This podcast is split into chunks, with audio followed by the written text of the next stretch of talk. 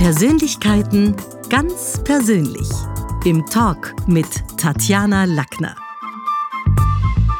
Im heutigen Talk mit Tatjana geht's filmisch zu. Egal ob Plastic Planet, Population Boom oder die grüne Lüge. Er ist vor Ort und hält die Kamera auf wunde Punkte. Herzlich willkommen, Werner Bote. Schönen guten Tag. Ja, schön, dass du da bist. Du lieber Werner, stell Find dich ich doch auch. unseren Podcast-Hörerinnen und Hörern mal kurz selber vor. Werner Bote, geboren 1965, sagst aufgewachsen in. Berchtoldsdorf bei Wien, habe lange äh, beim ORF als Kabelhalter gearbeitet und äh, andere Sachen in der Hin Beleuchter, Tonmeister, Kameraassistent und so weiter. Wusste aber schon schnell, dass ich eigentlich gerne Regie machen würde oder habe dann beim Club 2 gearbeitet und habe gesehen, da sind wahnsinnig gescheite Leute versammelt vor der Kamera und das wird Also das müssen wir erklären, weil da hören ja auch Menschen zu, die ob der Gnade der jungen Geburtsstunde keine Ahnung haben, was Club 2 Der war. Club 2 war so eine Talksendung, die in der Nacht stattgefunden hat, wo Solettis geraucht wurde bis um vier in der Früh. Sehr gescheite, meiner Meinung nach sehr, äh, oft sehr gescheite, manchmal sehr weniger gescheite Sachen gesagt haben. Und das hat mich so fasziniert, dass da vor der Kamera so geballtes Wissen, äh, durch die Kamera äh, Wissen vermittelt wird, dass ich dann mir gedacht habe, ich möchte Filme machen. Und dann war ich lang Regieassistent, Reg- äh, Second Unit Regisseur, also so Regisseur für die Action-Szenen und Massenszenen. Und dann ja, dann habe ich angefangen, Filme zu machen. Und komisch, gell? Es gibt so viele unsinnige Sendungen, die mehrfach laufen auf allen Kanälen. Aber eigentlich ist sowas wie der Club 2 jetzt nicht wirklich nachgestafft worden. Also die, die, die, Ja, weil das Format war erfolgreich. gibt's nicht mehr, mehr so wirklich. Die werden eigentlich nur noch deswegen produziert, weil sie ja sehr günstig sind für die Fernsehanstalten. Und äh, die Qualität die lässt halt sehr zu wünschen. Ja, also wahrscheinlich noch im ersten bei Servus im Hangar gibt es noch irgendwie so Talk-Dinge. Ja, da so war ich einmal, da war ich aber sehr enttäuscht, muss ich sagen. Also da ja, habe ich mir mehr erwartet. Das ist nicht die Club 2-Geschichte, von der wir reden. Du sag einmal, deine Arbeit, ist die ursprünglich auch ein Stück beeinflusst worden von Menschen wie Michael Moore oder Morgan Spurlock? Waren das Vorbilder oder gar nicht? Naja, in gewisser Weise waren sie Menschen, die mir gezeigt haben, das kann ich ruhig machen, was ich vorhabe. Ähm, so wirklich der, der, der große Einfluss für mich kam von Günter Wallraff eigentlich. Also das ist ein, ein Ganz unten. mittlerweile, glaube ich, 80-jähriger äh, deutscher investigativer Journalist, der sich ja verkleidet hat als, als Türke und dann bei McDonalds gearbeitet hat. Und da habe ich mir gedacht, das ist eigentlich super, da kann man herausfinden, was wirklich abgeht und das dann auch wirklich sagen und erzählen. Und der zweite, der mich sehr beeinflusst hat, war sicher der Hunter Thompson, der Schriftsteller, der diesen Gonzo-Stil, und das sagt man, mache ich auch, den Gonzo-Stil verbreitet hat oder äh, groß gemacht Alles hat. Also musst du erklären. Was ist der Gonzo-Stil? Ja, dass, dass der Journalist sich subjektiv einbindet und seine subjektiven Erfahrungen, seine Emotionen quasi in die Artikel, in die Arbeiten einfließen lässt. Und das ist etwas, was mich sehr ermutigt hat. Und ich habe einen Film gemacht, der lustigerweise vor ein paar Tagen, am 9. Oktober wiederholt wurde, der aber 20 Jahre alt ist, über den Kurt Riedl, den Opernsänger. Und da das war für mich der Punkt, wo ich äh, begriffen habe, ich muss mich selbst einbinden in meine Filme, weil das meine Art zu erzählen ist. Das heißt, Ulrich Seidel, Österreichs äh, Dokumentarfilmer, bei mir im Schneideraum, hat, ich habe ihm halt so einen Vorschnitt gezeigt und er hat dann so nachher gesagt, na, aber wer erzählt das jetzt eigentlich? Wo ist der, ne? der Wo ist sagt? der, der, der die ganze Geschichte erzählt? Und dann habe ich gesagt, naja, das bin ich. Ne? Ich bin halt außerhalb der Kamera. Ne? Da hat er gesagt, das ist ganz komisch. Ne? Und dann haben wir hinten nach haben wir dann gedreht, wie ich immer quasi diese Fragen gestellt habe an den Opernsänger, der da wie ein Verrückter durch die Welt reist, zwei Opern an einem Tag singt, an zwei verschiedenen, äh, in zwei verschiedenen Ländern, also völlig äh, gigantisches Unterfangen und wie wir hinterhergelaufen sind und diese, diese nachgestellten Szenen von mir haben irgendwie ganz gut gepasst und da habe ich bemerkt, okay, ich muss mich da auch einbringen und das ist meine Art, Filme zu machen und Filme zu erzählen und Themen zu bearbeiten. Und was ich cool finde, ist, Ulrich Seidel ist übrigens auch angefragt und wir werden auch demnächst miteinander auf auf deinen Platz kommen. Der ist ein bisschen scheuer als du, gerade momentan. Aber wichtig. also- Ulrich ist immer sehr scheu. Also ein bisschen scheu. Aber es ist interessant zu wissen, dass ihr, und ich meine, so viele gibt es jetzt nicht im österreichischen Film, die da schon Call to Action oder, oder irgendwie also Furore machen. Ihr seid schon auch miteinander verbunden und da zeigt man dann auch so einen Vorschnitt mal dem Kollegen, das, das findet statt. Naja, da muss ich dazu sagen, ich habe meine ersten Jahre so in der freien Filmwirtschaft habe ich bei ihm gearbeitet als so Aufnahmeleiter, und Regisseur und habe halt die ganzen Leute aufgetrieben, die er dann halt in den Filmen verarbeitet hat. Und auch Bist die, du schuld am Erfolg die, vom Herrn Schubert? Vom, vom äh, Ulrich Seidel. Ja. Das, so würde ich das jetzt nicht nennen, aber ich war da sehr eingebunden und das hat mich sicherlich auch beeinflusst. Also wenn ich so sagen kann muss, wer mich beeinflusst hat in meiner Arbeit, dann zählt der Ulrich Seidel sicher auch dazu. Ne? Weil er ein bestimmtes Händchen hat für eine, eine bestimmte Menschengruppe und das sehr, sehr tief äh, und sehr, sehr echt erzählen kann und will. Das heißt, du gehst auch in seine Filme. Da gibt es schon auch die, die Geschichte dem anderen bei der Arbeit zuzuschauen. Naja, ich sitze auch, also ich hatte auch schon das Vergnügen, mir seinen Rogenit anzuschauen und solche Sachen. Also das, das mache ich natürlich sehr gerne, wenn er Zeit hat oder wenn er mich einlädt. Aber dann, dann, dann freue ich mich. Also ich meine, die, die österreichische Filmbranche ist jetzt nicht die größte. Also man kennt sich untereinander und gerade beim Ulrich verbindet mich mehr als nur nur eine Arbeit, nur die Arbeit. Jetzt gehörst du in diese Call-to-Action-Genre-Geschichte. Wie zufrieden bist du denn mit dem Ergebnis, also mit dem Call-to-Action-Ergebnis deiner Filme? Wie viel hast du das Gefühl, hat es auch in den Köpfen Verstehzusammenhänge gebaut, Weitererzählwert, Veränderung auch erzeugt? Naja, das klingt so ein bisschen, na, bist jetzt zufrieden mit dem, was du gemacht hast. Ne? Also ich meine, in Wahrheit wäre es ein Wahnsinn, wenn ich nicht dankbar wäre für, für das, was da hinter, hinten nach oder passiert ist. Weil als Filmemacher, ich meine, man, man arbeitet so lange an einem Projekt und dann will man ja nichts lieber, dass Menschen den sehen und dass der dann nicht in der Schublade verschwindet. Ja, aber das ist ja das eine. Das eine ist, dass man jetzt, was weiß ich, nehme mal, um es wegzuspielen von dir, Liebesgeschichten und Heiratssachen sich anschaut und das kultig findet. Aber das andere ist ja schon, dass es auch daran gemessen wird, wie viele Ehen oder wie viele Verbindungen sind jetzt tatsächlich geschlossen worden. Also das eine ist die künstlerische Arbeit von Werner Bothe, aber das andere doch auch, was hat es getan? Was hat es gemacht? Was spürst du auch an Veränderung? Äh, naja, äh, Plastic Planet, also da muss ich jetzt von Film für Film gehen. Plastic Planet war der Film, der erzählt, dass Plastik eine Bedrohung ist für die Umwelt und für unsere Gesundheit, der laut The Numbers, der amerikanischen Seite The Numbers, zu den 100 erfolgreichsten Dokumentarfilmen der Welt aller Zeiten zählt. Wahnsinn. Und da ist natürlich wahnsinnig viel in, in die Gänge gekommen. Also einerseits sind Gesetze verabschiedet worden äh, in verschiedensten Ländern. Dann ist eine ganze äh, Strömung losgebrochen von Menschen, die Plastik verweigert haben, beziehungsweise auf Plastik aufpassen und äh, Plastik meiden. Also die Plasticarians, das steht ja jetzt sogar im, im, schon im Plasticarians, wirklich? Die Plasticarians nennen sich die. Dann sind wahnsinnig viele Cleanups äh, organisiert worden aufgrund des Films, Bücher geschrieben worden, Musik Musikstücke komponiert worden, Theater aufgeführt worden, Tanzstücke und so weiter. Also das ist eine Riesenpalette und das ist ähm, auch Kunst. Sehr viel Kunst. Wir haben gerade im also Theseus-Tempel diese Plastik-Ocean-Geschichten von George Nuke. Ja, nein, es sind wahnsinnig viele, viele Geschichten, also Sachen, die sich darauf berufen, auch, auch sehr viele, also auch wirtschaftlicher Natur. Also es gibt sehr viele Unternehmen, die durch Plastic Planet gegründet worden sind. Großartig find, freut mich, wenn, wenn Alternativen gesucht werden, wenn durch den, der Film Leute anregt, um etwas auszuprobieren, etwas Neues zu probieren, etwas Neues äh, in die Welt zu setzen und, und einfach und versuchen halt die Umwelt also Gibt es irgendwas, wo du sagst, da geht Plastik nicht? Also im Sinne von, da kann man es nicht wegdenken, weil da gibt es keine Alternative. Also ich bin jetzt bei Mülltonnen zum Beispiel. Die hölzern oder aus Glas oder aus irgendwas anderem zu machen, ist wahrscheinlich schwierig. Gibt es sowas auch, wo man sagt, naja, es, es übertreiben gibt, kann man es dort nicht?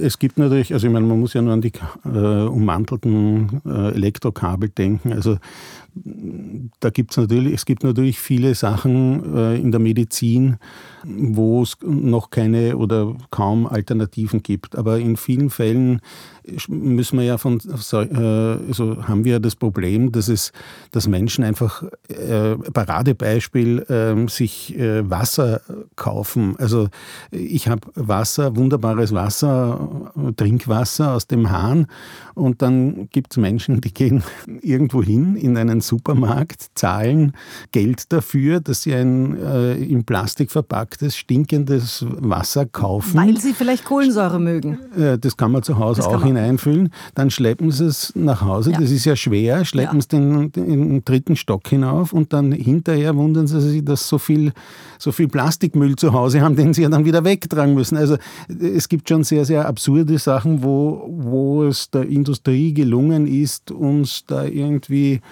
ja, so weit zu bringen, dass, dass viele nicht mehr nachdenken und einfach tun. Aber jetzt, was Call to Action anbelangt, weil du sagst ja, wie viele Ehen wurden geschlossen bei Population Boom hinterher. In Italien haben, hat mal eine Familie erzählt, sie haben, ich weiß jetzt nicht, wie der Bub geheißen hat, aber der Bub ist, den haben sie gezeugt wegen Population Boom, ähm, weil der Film Wirklich? so positiv ihnen zugesprochen hat und sie davor eigentlich gedacht haben, wow, es gibt viel zu viele Menschen auf der Welt, äh, wir setzen mal niemanden mehr, setzen mal keine Nachfahren mehr auf diese Welt. Oder dann bei The Green Lie, also beim, beim, bei meinem letzten Dokumentarfilm, Die grüne Lüge, The Green Lie, ist es ist natürlich sehr viel losgetreten worden in Sachen Palmöl. Also es gibt äh, mittlerweile viele Firmen, die auf Palmöl verzichten, beziehungsweise die umgestiegen sind auf andere Alternativprodukte. Aber so nicht weiter. die üblichen Verdächtigen, muss man sagen. Ähm, auch die, aber Wirklich? nur mit so ganz, ganz geringen kleinen Brands und betreiben dann wahnsinniges Greenwashing und sagen, schaut, dieses Produkt ist ohne Palmöl Juhu. und der Rest ist, ist in Wahrheit Müll. Ne? Oder es gibt sehr viele auch Cafés, zum Beispiel die Cafés in Graz Mitte, die dann Abstand genommen haben von Unilever-Produkten, Procter Gamble und äh, Nestlé-Produkten, also aufgrund des Films.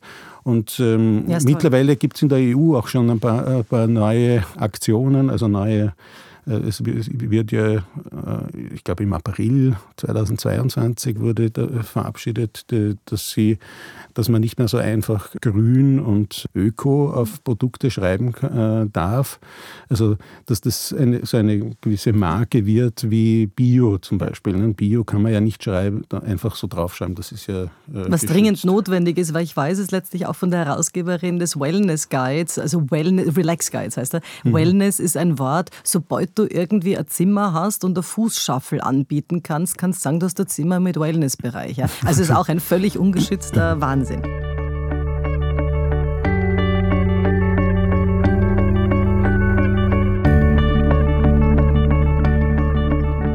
Werner, ich habe 2013 deinen Film Population Boom gesehen und bin noch immer nicht ganz sicher, ob im Zuge der Klimakrise zu viele Menschen nicht doch auch ein Unheil bedeuten.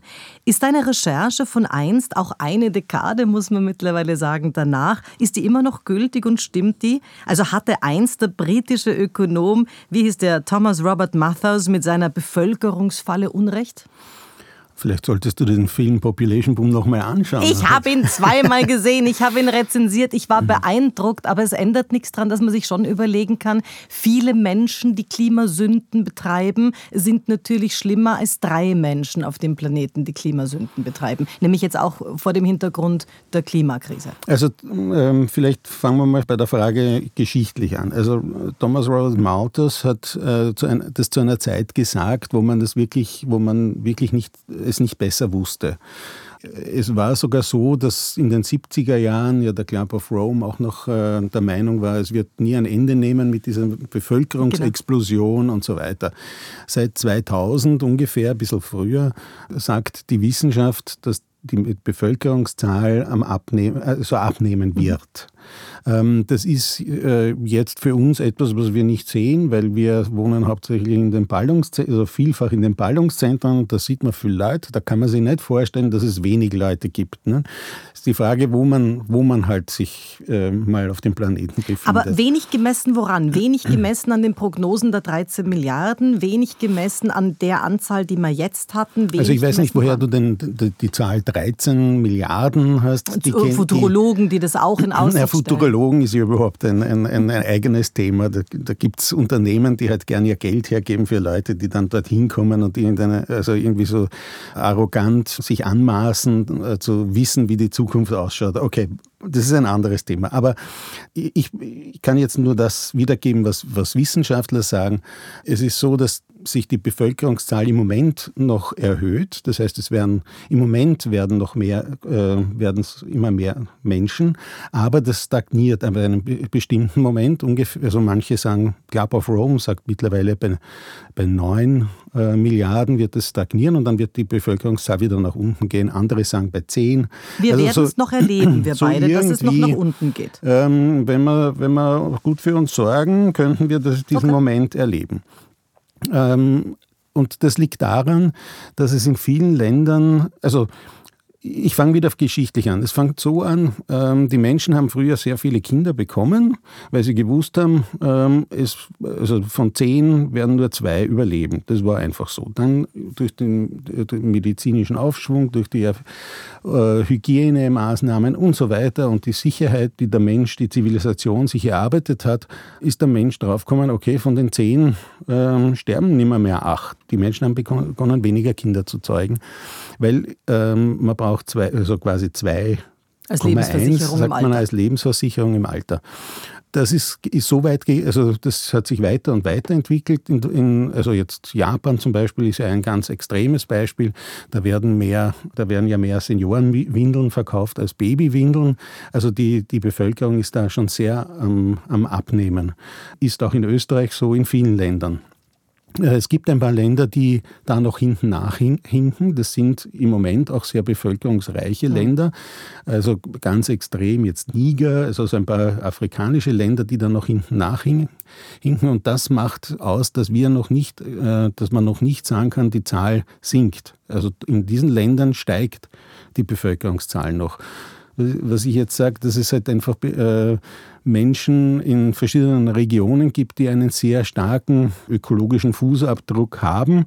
Jetzt nehme ich dieses Wort äh, eigentlich nicht sehr gerne in den Mund, aber es ist trotzdem ein, also man weiß, wovon wir sprechen. Klar, ja. Und ähm, ja, und dadurch. Äh, Aber lass es mich mal populistisch formulieren. Wenn jetzt also die Asiaten äh, vom Fahrrad aufs Auto umsteigen und das gleiche Recht wie wir im Westen schaffe, schaffe Häuslebauer, würde man in Vorarlberg sagen, also auch nicht mehr ins 96. Stockwerk hinaufbauen, sondern irgendwie die Einfamilienidylle für sich entdecken, dann können wir den Planeten fix zusperren. Also es ist schon so, dass dort, wo noch viele Menschen sind, auch wenn sie in 100 Jahren nicht mehr mehr werden. Momentan je nach Lebensstandard und je nach Entwicklung und auch die haben das Recht jetzt zu sagen, wir wollen uns da irgendwie verwirklichen ist es natürlich nicht nur super.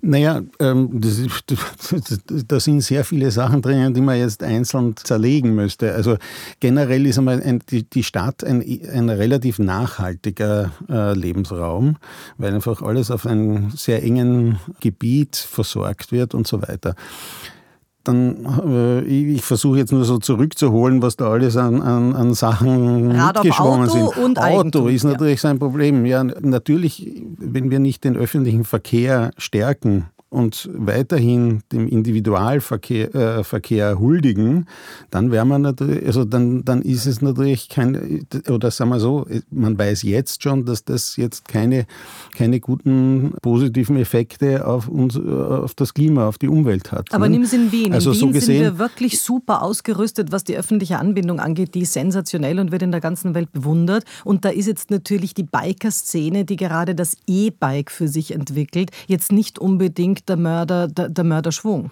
Naja, äh, äh, ich wehre mich gegen diese Fragen, die dann immer kommen, so, naja, was ist jetzt günstiger? Ne? Das E-Bike oder das E-Auto oder ist jetzt das, das E-Auto besser als der Dieselstinker oder ist der Benzinstinker besser als das, äh, das der E-Flitzer oder was weiß ich? Das ist alles, in Wahrheit werden wir da nur an der Nase herumgeführt mit diesen, mit diesen Fragestellungen, weil die, da gibt es ja nur eine Frage, die dahinter liegt, die die wahre ist, nämlich was ist die nachhaltigste Art, sich fortzubewegen?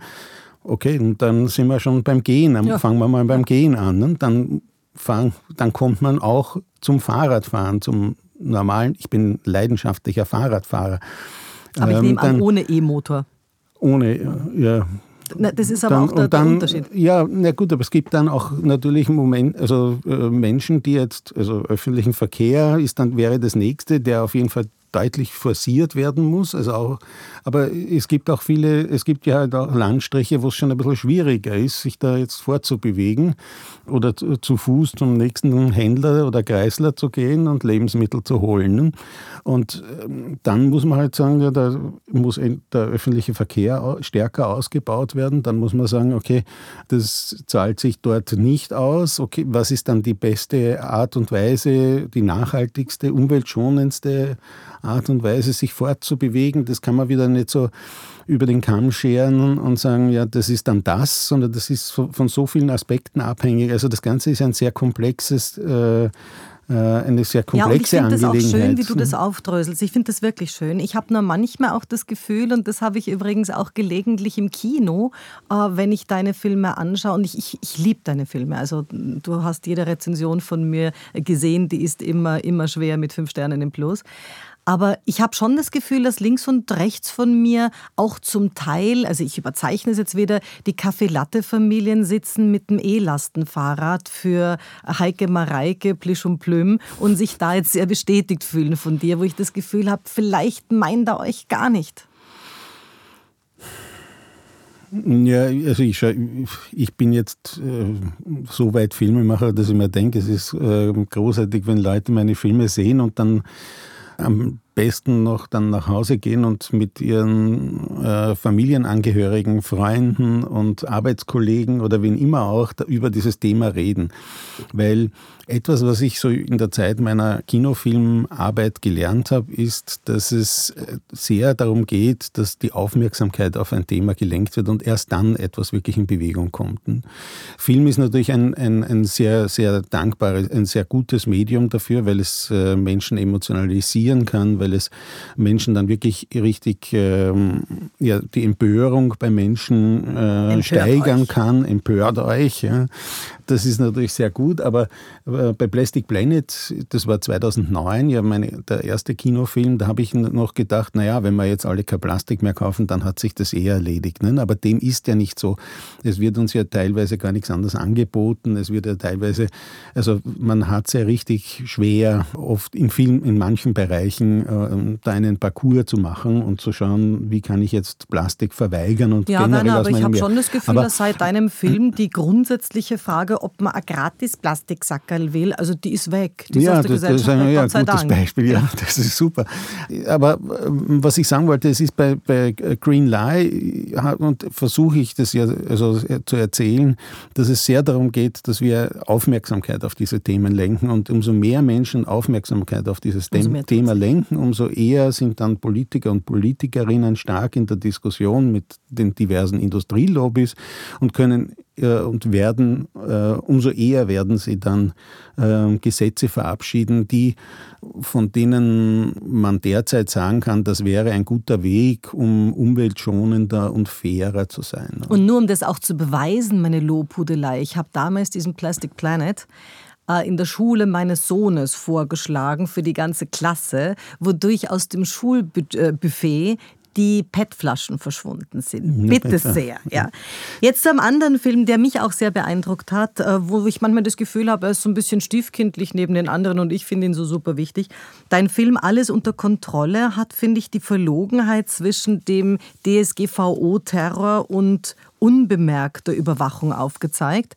Ist es heute überhaupt noch möglich, so wie zum Beispiel Franz Fuchs damals, als U-Boot zu existieren? Weil das Erste, was von einem Menschen erfasst wird, sind Zahlen, Daten, Fakten auf einer Urkunde, das Letzte auf einem kalten Stein. Also dazwischen sind wir irgendwie Mein Gott, ich finde es so schön, dass du alles unter Kontrolle ansprichst, weil ich finde ja, dass es eigentlich mein bester Kinofilm ist, der sicherlich am spannendsten ist. Ich hatte damals das Problem, dass, dass halt Edward Snowden da mir zuvor gekommen ist, ist, ich, ich habe mir gedacht, ich werde das jetzt was Neues erzählen und dann, bevor wir noch fertig waren, also wir waren mitten in, in der Produktion, hat er dann allen erzählt, was es gibt und dann sind diese ganzen TV, äh, ganz teilweise extrem schrä schrä schrecklichen, schlechten Dokus über Datenschutz und, äh, und so weiter aufgetaucht und bis dann alles unter Kontrolle ins Kino kam, äh, haben viele Menschen also gesagt, äh, ich will jetzt davon nichts mehr hören. Also, aber an dem Film liegt mir natürlich sehr. Kann man heute als U-Boot leben? Ja, klar, kann man als U-Boot leben.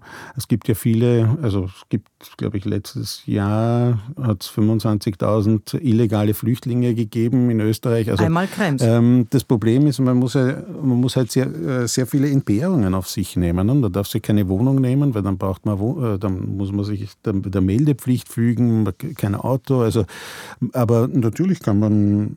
Es gibt ja, ich habe mal so eine Führung auch gemacht, übrigens anlässlich deines Films auch damals, wo man, wenn man in Wien unterwegs ist, auf der Maria-Hilfer-Straße angefangen, wo man überall unsichtbare Kameras hat, die mhm, uns tracken, ja. wovon ich nie gedacht hätte, dass das der Fall ist. Ja. Naja, also ich wehre mich dagegen, dass halt vor allem äh, verschiedene Konzerne mit unseren Daten, mit den Informationen über uns Geld machen und das ausnützen gegen uns. Und du bist aber trotzdem da, auf Facebook. Das, ich bin trotzdem auf, auf Facebook einfach aus, äh, ja, also beruflichen, beruflicher Notwendigkeit. Aber auf der anderen Seite ist es schon so, weil du Demokratie ansprichst, naja, es ist ja auch ähm, auf, der anderen, auf der anderen Seite ein, ein schön, ein Teil der Gesellschaft zu sein und als solcher muss man natürlich auch etwas dafür tun. Also warum muss ich mich jetzt ganz verstecken? Also ist, ich wehre mich halt dagegen, dass etwas ähm, uns genommen wird, ohne dass, ohne dass es uns äh, gesagt wird. Also es ist halt, äh, äh, ja, man kann sagen, okay, man müsste das wissen. Es ist einfach ein Handel. Du bist auf Facebook, dadurch gibst du deine Daten her. Ja? Natürlich. Vielen Leuten ist das leider nicht so, glaube ich, bewusst. Und wenn du es weiter drehst, dann nützt ne? der Staat es. Ich denke jetzt an Asien mhm. von wegen Social Coding, also wo man sagt, okay, wenn du einen Kaugummi da ausspuckst, dann ist es ja fein, wenn es irgendwie jemanden gibt, der da sagt, du, das gehört sich nicht, aber es ist die Frage, ob der Staat seine Schäfchen in irgendeiner Form erziehen soll. Naja, und dann kommt dazu ähm, die Gerechtigkeit, die Frage der Gerechtigkeit. Ist es jetzt gerecht, dass ich jetzt aufgrund meiner Herkunft oder aufgrund meiner der Gruppierung oder Gruppe, der ich äh, äh, Mitglied äh, bin, dass ich deswegen jetzt äh, in einem Schemafall ungerecht behandelt Nachteile werde oder sonst irgendwas. Ne? Und das sind immer so Sachen, ja, viele Menschen sagen dann, ja, das kann ja eh nicht passieren. Man sieht es ja immer wieder auch, ähm, dass das sehr wohl passiert. Also man denke jetzt an die Russen, ne? die vor, vor Jahren hätte jeder, also haben viele, denke ich mir mal,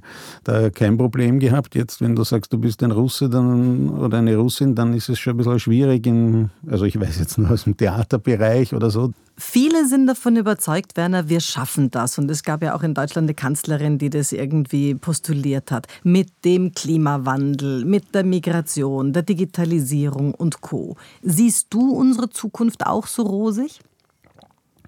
Naja, ich bin langfristig Optimist, denke ich. das finde ich super. Ich bin kurzfristig Optimist, weil langfristig, nachdem das Leben tödlich endet, bin ich fix Pessimist. Vielleicht bin ich auch mittelfristig äh, Optimist. Das also, erklären Sie jetzt.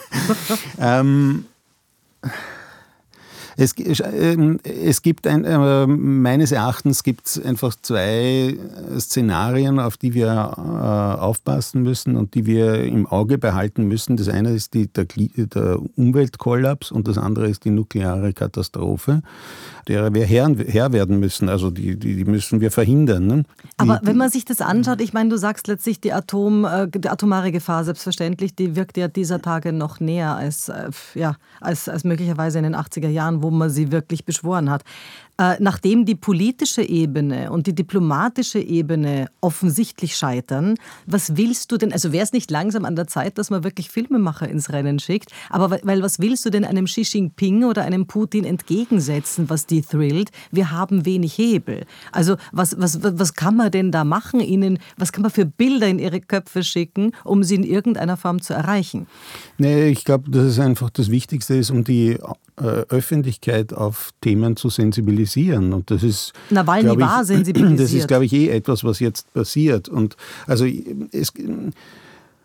Ein, ein, ganz lustiges Beispiel für mich ist immer mit Plastic Planet. Da war ich in, bei den, in den Vereinten Arabischen Emiraten und nach der ersten Vorstellung kam der Berater des Scheichs zu mir und hat gesagt, ja, er will mit mir reden.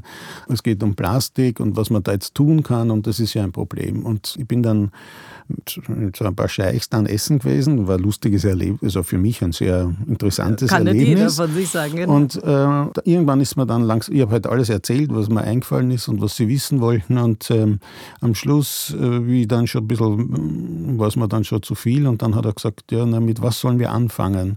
Und habe ich gesagt, naja, mit Plastiktütenverbot, also Plastiksackelverbot, weil das war, also ich habe davor einen Wissenschaftler getroffen aus Dubai, der hat eine Studie gemacht, dass jedes äh, dritte Kamel in der Wüste verendet aufgrund herumfliegender Plastiksackel. Ne? Und deswegen habe ich gesagt, ja, verbietet die Plastiksackeln. Und dann hat er gesagt, gut, das machen wir. Und ich habe mir gedacht, naja, Politiker, ich habe ja schon viel mit Politikern geredet und die haben schon viel gesagt und so weiter. Und von dem her eh nie wieder und fertig war schönes Essen und auf Wiedersehen. Ne? Eine Woche später schickt er mir die, die Presseaussendung, die Vereinten Arabischen Emirate verbieten Plastik, also die traditionellen Plastiksackeln ab 1.1. des darauffolgenden Jahres. Also das wow. war, glaube ich, im September, Oktober Wahnsinn. oder so, also cool. vier Monate. Ja. Das ist natürlich, ähm, also Diktaturen haben auch Vorteile, weil Entscheidungen sehr schnell gehen. Demokratien ähm, haben halt manchmal den Nachteil, dass halt ewig lang diskutiert wird und dass es halt ziemlich lang braucht und so. Ne? Ähm, ich bin ja ein Fragender und Zweifelnder bis zum Schluss. Also ich, ich weiß noch, die, äh, am, im letzten Tag des äh, beim Film Plastic Planet saß ich am, äh, im Tonstudio und ich weiß noch, wie ich den letzten Satz einsprechen musste. Und ich habe da so herumgedruckt und habe nicht so gewusst, naja, was, was ist jetzt das letzte Satz und wie soll ich das nicht vielleicht anders noch sagen und so. Und wir haben eh, alle da, das ganze Tonstudie da hineingezogen in diesen, diesen eigenen Zweifel, wie ich diesen Film dann abschließen soll. Und dann, das werde ich niemals vergessen, höre ich meinen, meinen Coach aus, von der anderen Seite rüberrufen und sage, jetzt sag endlich, dass Plastik gefährlich ja. ist, jetzt machst du seit 20 Jahren nichts anderes, oder seit 10 Jahren war es damals nichts anderes, jetzt sag's doch endlich. Und dann haben wir gedacht, okay, gut, naja, der Film muss auch fertig werden. Also, also ich mache ja Filme auch aus eigenem Interesse oder eigener Neugier und dadurch lerne ich ja durch die Filme etwas für mich und für mein Leben und bin ja dann irrsinnig begeistert und, und, und, und stolz darauf, dass ich das dann weiß und ich kenne mich dann äh, also ich besorge mir oder ich verschaffe mir äh, Lebensqualität ja, auch durch diese Sachen. Ne? Also bei Plastikplänen ist es ganz einfach, man muss halt Plastik verweigern. Und ich sage bewusst verweigern, nicht vermeiden, weil vermeiden ist so ein negatives Wort. Verweigern hat mehr so was Aktives, was Energisches. Ähm, und dann natürlich hauptsächlich, wenn es darum geht, um Produkte, die in Kontakt mit Lebensmitteln kommen. Ne? Bei alles unter Kontrolle, naja, haben wir schon angesprochen, muss halt auf seine Daten achten und sich seiner, der, der Macht seiner Daten bewusst sein. Und bei Green Lie ist es ja auch ist es auch eigentlich durch den Film sehr, sehr leicht ersehbar, was ich, was, wie ich mein Leben geändert habe, beziehungsweise ich zeige es ja auch im, ja auch Aber wenn Film ich jetzt schaue, also Werner Bote sitzt mir gegenüber in einem Fashion-Hemd mit Jeans, mit seinem typischen Sakko. Ähm, naja, natürlich hat er, hat er Schuhe, die schon aus Kunststoff sind und Schnürsenkel, die aus Plastik sind. Das ist jetzt nicht unbedingt was. Also es geht dir vorrangig da schon um die Lebensmittelqualität. Wo kommt was auch in unsere Gefäße? Naja, ja, es ist einfach auch dieser nachhaltige Gedanke. Ne? Also wenn ich etwas, also ein Wegwerfprodukt aus Plastik zu nehmen, ist ja völlig, ist ja völlig gestört, weil äh, dann nehme ich etwas, was ich wenige Minuten verwende oder äh, gebrauch, äh, gebrauche und und das wird hergestellt aus einem Produkt, das hunderte Jahre hält. Also das also ist ja eine Fehlkonstruktion. Der, der Tupperware-Party, kann man das so sagen? Es war ganz lustig. Ich habe mal äh, für einen anderen Film, ein sehr interessanter Film, was Sie immer schon über Österreich wissen wollten. Äh, da ging es um Österreich nach Daten und Statistiken und so weiter.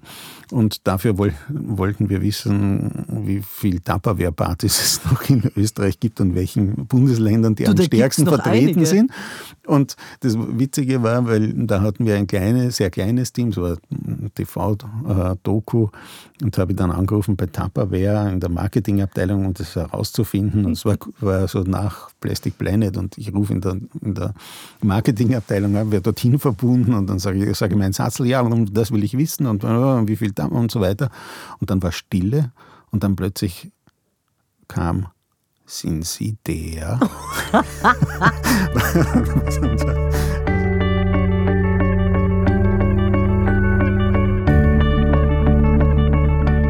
Der französische Soziologe und Philosoph Bruno Latour, der übrigens leider gestern verstorben ist, einen, den ich sehr gerne gelesen habe, der hat ein Gedankenexperiment gemacht und gefragt, wo wohnen wir eigentlich? Und die Antwort ist natürlich für uns Menschen immer auf der Erde, so nach dem Motto, macht euch die Erde untertan.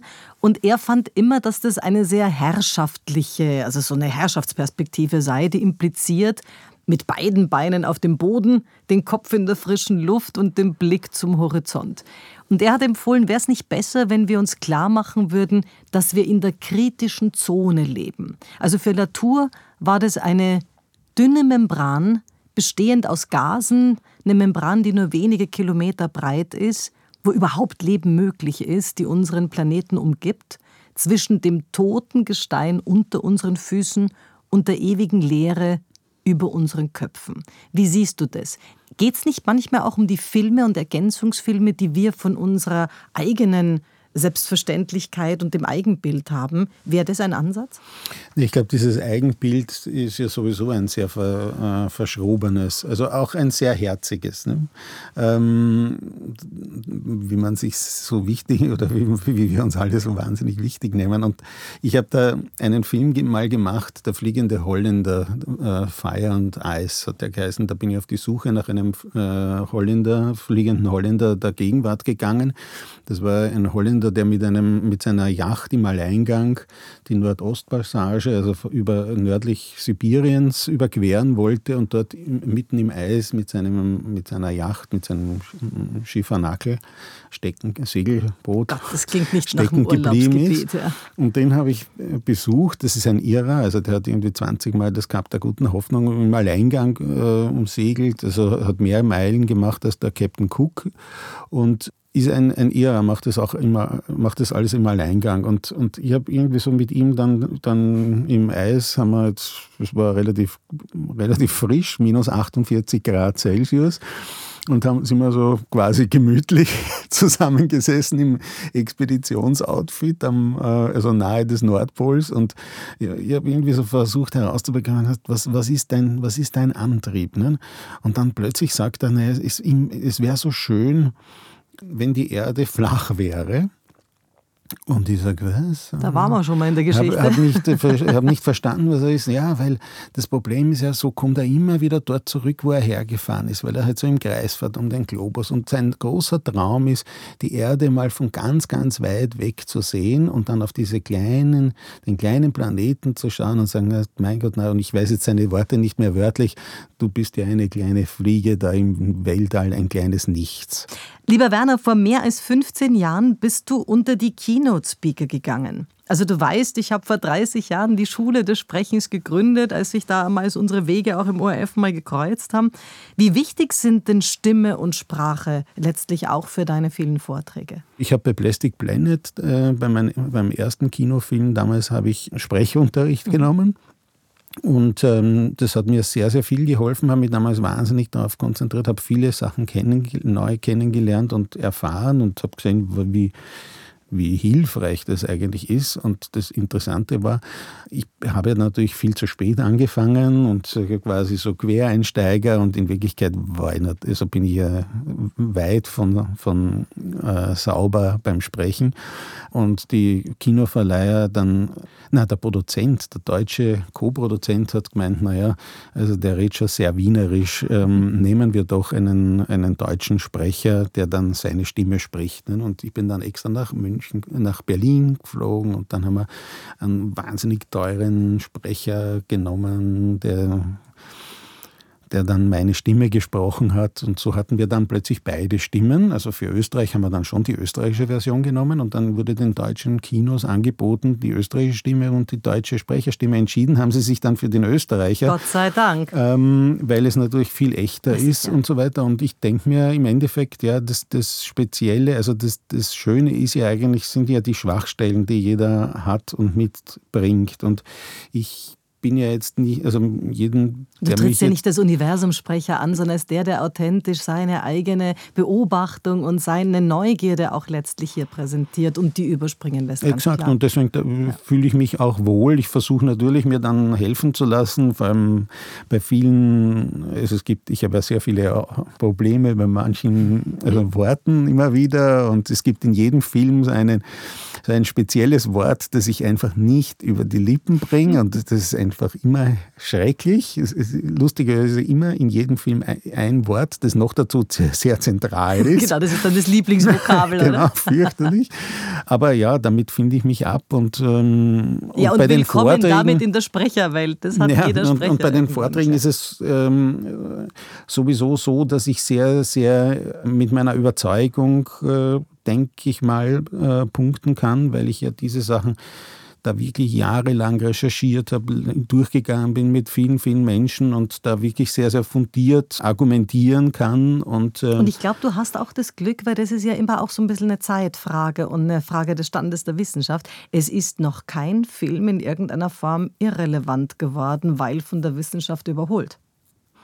Ja, so ist also es ja, was ja schön ist. Und jetzt im Moment mache ich jetzt sehr viele Vorträge für im Thema Nachhaltigkeit. Und es kommt ein Buch? Und es kommt ein Buch, also ist immer was los. Es ist immer was los. Vielen Dank, dass du heute bei uns warst. Das war fein. Vielen, Danke vielen für Dank. die Einladung, hat mich gefreut. Das war's für heute. Besuchen Sie mich doch in der Schule des Sprechens in Wien. Auf Facebook, LinkedIn, Instagram, YouTube und auf Clubhouse. Oder auf sprechen.com.